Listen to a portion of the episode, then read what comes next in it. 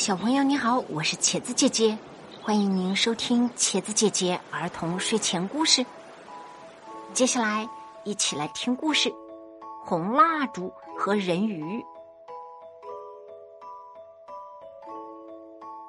人鱼不光居住在南方的大海里，也曾在北方的大海中生活过。北方的大海一片碧蓝，一次次，人鱼从海中爬到礁岩上，一边欣赏周围的景色，一边休息。云隙中露出的月光，冷冷的洒在波涛上，举目四望，巨浪滚滚，茫无际涯。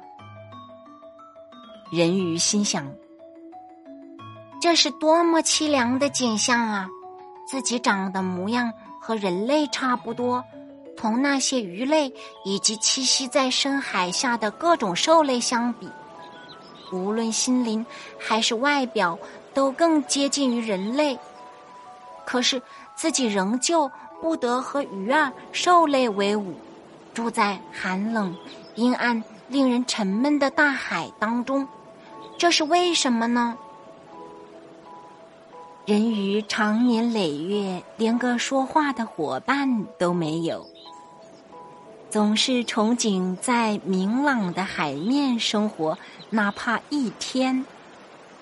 一想到这一点，他就难过的无法忍受，于是。他经常在晴朗的月夜浮出海面，爬到礁石上休息。他的脑海里充满了各种幻想。人鱼心想：听说人类居住的城镇非常的美丽，人类比那些鱼类呀、野兽等更加的心地和善，富于同情心。我们虽然栖身在鱼类和野兽当中，但是和人类区别却不大，所以我们一定能够同他们生活在一起的。这是个雌性人鱼，而且已经怀了小人鱼。他想，我们这些大人鱼长期生活在凄凉无伴的北方的蓝色大海里。宜居明朗热闹地方的生活已经无法指望，可是绝不能再让即将出生的孩子遭受着孤独痛苦的折磨呀！离开孩子，孤苦伶仃的住在大海中是非常痛苦的事儿。可是，不管孩子走到哪里，只要他能幸福的生活，就是我最大的喜悦。听说人类是这个世界上最善良的种类，他们绝不欺负、虐待那些可怜的、无依无靠的弱者。还听说，他们一旦收留了你，绝不会再把你抛弃。而且，人鱼的头脸酷似人类，腰部以上的躯体也和人类。完全一样。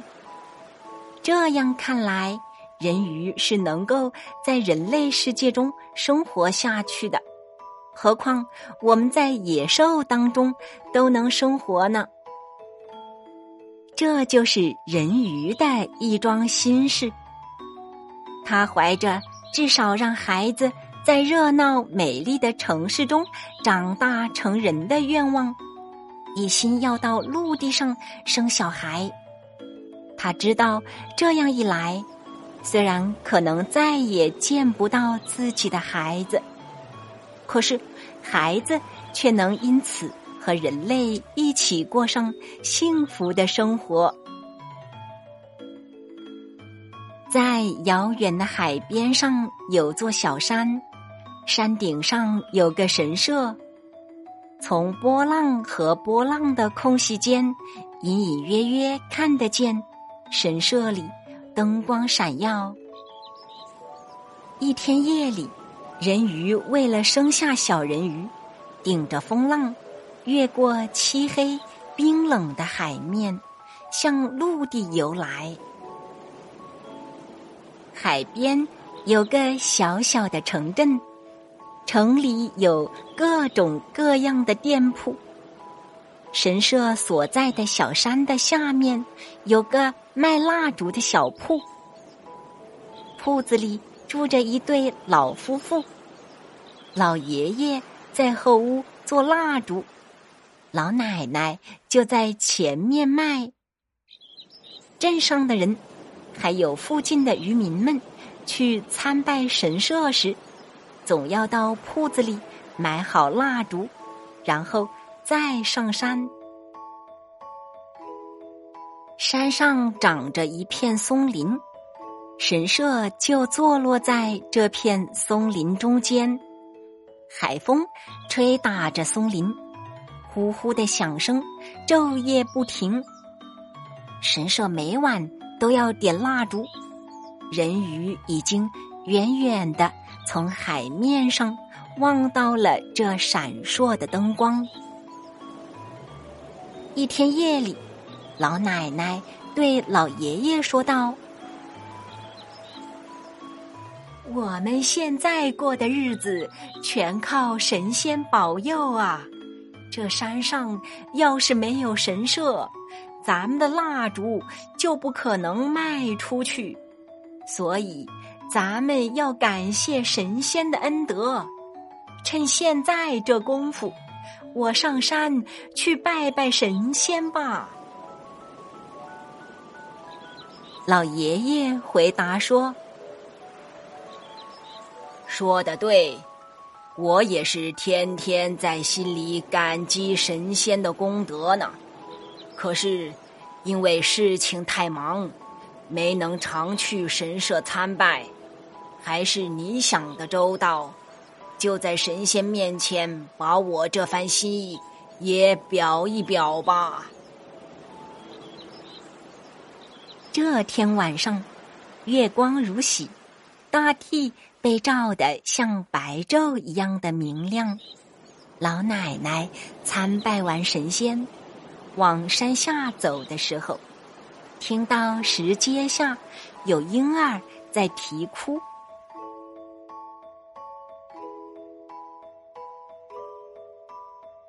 真可怜，是个弃婴。什么人把孩子丢到这种地方？不过说来也巧，这孩子在我拜完神仙回来的路上，给我看见。说不定有什么缘分呢？如果我瞅着不管，神仙会怪罪的。一定是神仙知道我们夫妻无儿无女，所以赐给我们一个孩子。我先把他抱回去，和老头子商量商量，把他养在家里吧。他心中这么想着，就从地上抱起婴儿往回走，口中念道：“哦哦，瞧，多可怜的孩子！”老爷爷正在家中等待老奶奶回来。这时，老奶奶抱着婴儿进了屋，她把失到婴儿的经过一五一十的说了一遍。老爷爷听完后说道：“这正是神仙赐给咱们的孩子呀，咱们要把他精心喂养好，不然神仙会怪罪的。”老夫妻俩就这样把孩子收留下来，并精心喂养着。这婴儿是女孩。腰部以下和人体不同，是鱼的形状，所以老爷爷和老奶奶都断定他一定是传说中的人鱼。这孩子不像是人类的后代。老爷爷用怀疑的目光瞅着婴儿说道：“老奶奶接着说：“我也这么想，不过尽管他不是人类的后代，可你瞧，她是个多么温和、多么可爱的小姑娘啊！”老爷爷又说道：“好啦，不管是谁的后代，既然是神仙赐给我们的孩子。”我们就尽心尽意的抚养吧，他长大一定是个聪明听话的乖孩子。从此以后，老两口便如珍宝似的喂养着小姑娘。小姑娘随着年龄的增长，眼珠变得黑黑的，头发也非常的漂亮，肤色白里透红。她又秀气又聪明，姑娘已经长大了，可是他为自己的形体有些异常而害羞，他不愿在人前露面。但是姑娘的容貌生得非常的俊美，凡是见过一面的人，没有不惊叹的。也有人为了再看一眼姑娘。特意来小铺买蜡烛。老爷爷和老奶奶对他们说道：“我家姑娘少言寡语，又爱害羞，她不愿出来见人。”老爷爷在铺子后屋加紧制作蜡烛。姑娘心想：要是自己随意在蜡烛上。描绘出美丽的图案，人们定会高高兴兴的来购买。他向老爷爷说了自己的想法，老爷爷回答说：“那你就试试看，你喜欢画什么就画什么吧。”姑娘从来没有学过绘画。她有生以来第一次使用鲜艳的红彩，在雪白的蜡烛上画出了很漂亮的鱼、贝以及水草之类的图案。老爷爷看到姑娘的画，大为吃惊。那画里面充满了奇异的力量，具有一种说不出的美妙。老爷爷万分感叹的和老奶奶说：“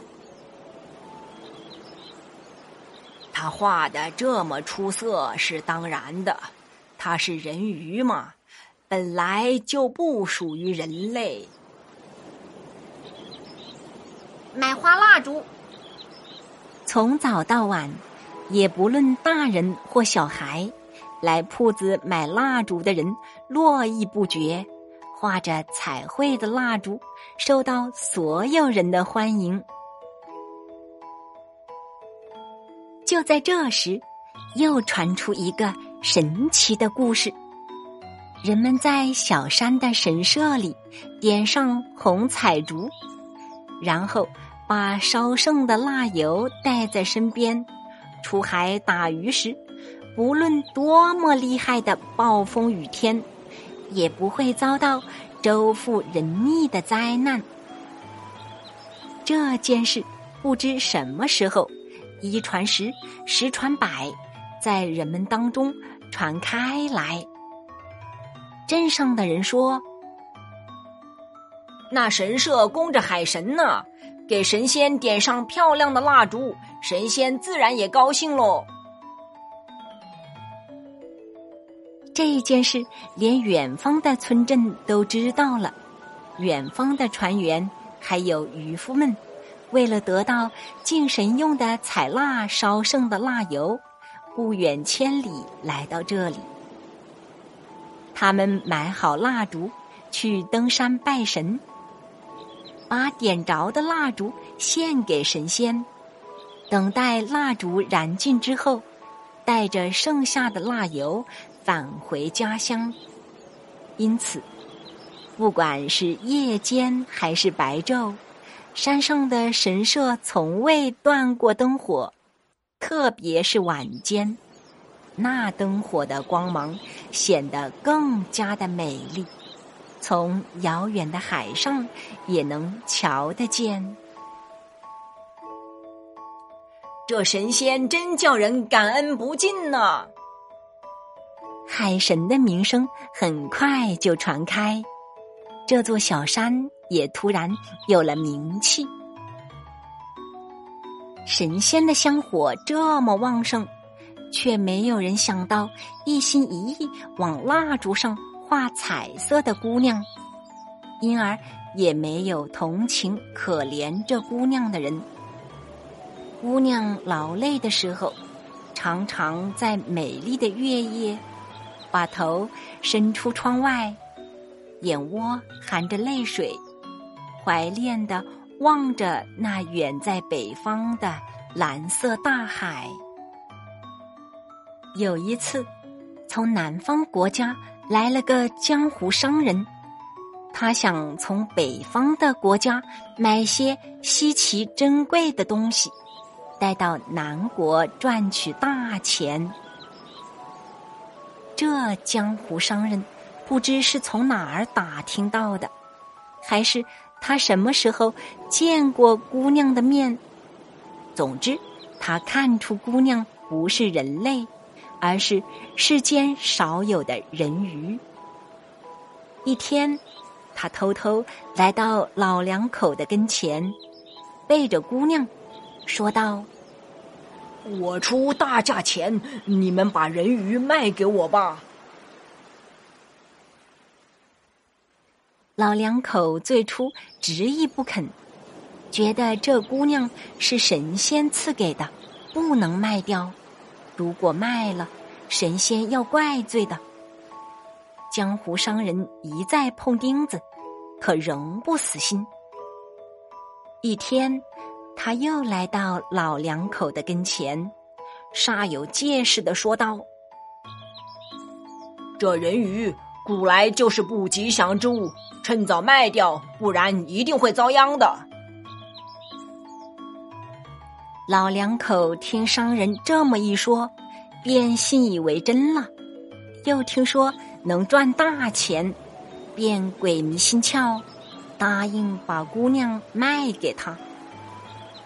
江湖商人讲好过几天来接姑娘，就兴高采烈的回去了。当姑娘知道自己已经被卖掉时，十分诧异。寡言少语的善良姑娘害怕离开这个家，去那远隔千里、炎热而又陌生的南方国家。她哭着哀求老两口说：“我什么活都能干，请你们千万不要把我卖到那陌生的地方去。”可是，已经变得无情无义的老两口，怎么也不答应姑娘的请求。姑娘一如既往的闭门不出，专心致志的往蜡烛上画彩图。老两口看到这种情景，也无动于衷，既不觉得姑娘可爱，也不觉得可怜。一个月色明亮的夜晚，姑娘独自听着波涛的轰鸣声，思考着自己的前途，不觉悲痛起来。她听着听着，觉得远方有人在呼唤自己，于是她从窗户向外看了看。外边只有映着月光的无边无际的蓝色大海。姑娘又坐下来，继续画蜡烛画。这时，铺子前边突然喧闹起来。原来，那个江湖商人定于今夜来接姑娘。商人的车上载着一个装有铁丝网的。大方木箱，这只木箱曾装运过老虎、狮子以及豹子等动物。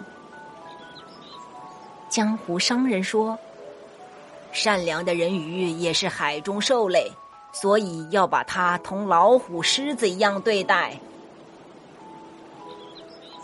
姑娘还蒙在鼓里，继续在那儿俯首描画。就在此时，老爷爷和老奶奶走进屋来领姑娘。他们说：“喂，你该走啦。”由于他们催促的紧，姑娘没来得及给手上的蜡烛画上彩图，只是把整根蜡烛涂成了红色。姑娘留下了两三根红蜡烛，作为这桩辛酸历史的纪念，然后离开了家门。这是个非常寂静的夜晚，老奶奶和老爷爷已经闭门睡觉了。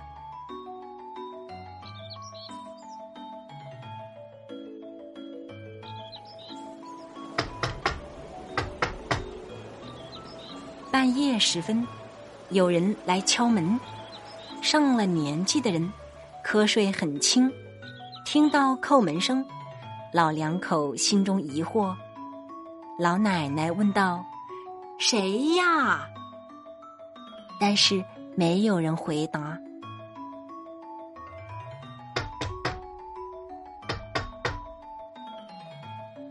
那人继续叩门，老奶奶起来，轻起门扇，从缝隙中向外一看，一个长得很白净的女人。站在门口，女人是来买蜡烛的，老奶奶是个见钱眼开的人，哪怕赚个一分半文，她也高兴。老奶奶把蜡烛盒拿到女人面前，这时她大吃一惊，那女人长长的黑发上挂满水珠。映着月光，晶莹闪亮。女人从盒中取出红蜡烛，死盯着看了一会儿之后，付了钱，就把它拿走了。老奶奶在灯下仔细的瞧了瞧那钱币，原来不是真钱，而是贝壳。她认为自己上了当。就气呼呼的追了出去，可是那女人已经无影无踪了。当天夜里，天色突变，海上掀起了罕见的暴风雨。那是正当江湖商人泛舟大海，载着装人鱼姑娘的木龙。驶往南方某国途中的时候，老爷爷和老奶奶在家里战战兢兢的说道：“这么大的风雨，恐怕那条船要翻在海里的。”天放亮之后，大海中仍然是一片漆黑恐怖的景象。当天晚上，有无数船只遇难。奇怪的是，打那以后，只要山上的神社点起红蜡烛，到了夜里，不论怎样好的天气，也会马上转为猛烈的暴风雨。红蜡烛变成了不祥之物。蜡烛铺的老两口说：“这是。”天诛神罚，从此再也不卖蜡烛了。可是，从那以后，也不知是什么人，常给神社点上红蜡烛。过去，只要谁拿到这神社中烧剩的蜡油，谁就会在海上消灾除祸。如今，只要看一眼红蜡烛，这人必将身遭大难，淹死在大海里。这消息很快在人们当中传开，再也没有人去参拜山上的神社了。昔日那圣洁灵验的神仙，现在成了一方的凶神恶煞，而且没有一个人不怨恨的说：“这个镇上要是没有这神社就好了。”船员们只要从海上望到神社所在的小山，就感到畏惧。到了夜间，这一带海面更是一番可怕的景象，惊涛骇浪一望无际。每当那巨浪撞碎在岩礁上时，便激起团团白色飞沫。那月光。透过云隙照在波涛上的情景，实在是令人毛骨悚然。在一个漫天漆黑、不见一丝星光的雨夜，有人看见波浪上漂浮着红蜡烛的火光。这火光渐渐的升往高处。一会儿，朝着山顶的神社时隐时现的游动而去。没过几年，山下的那个城镇便完全衰落荒废了。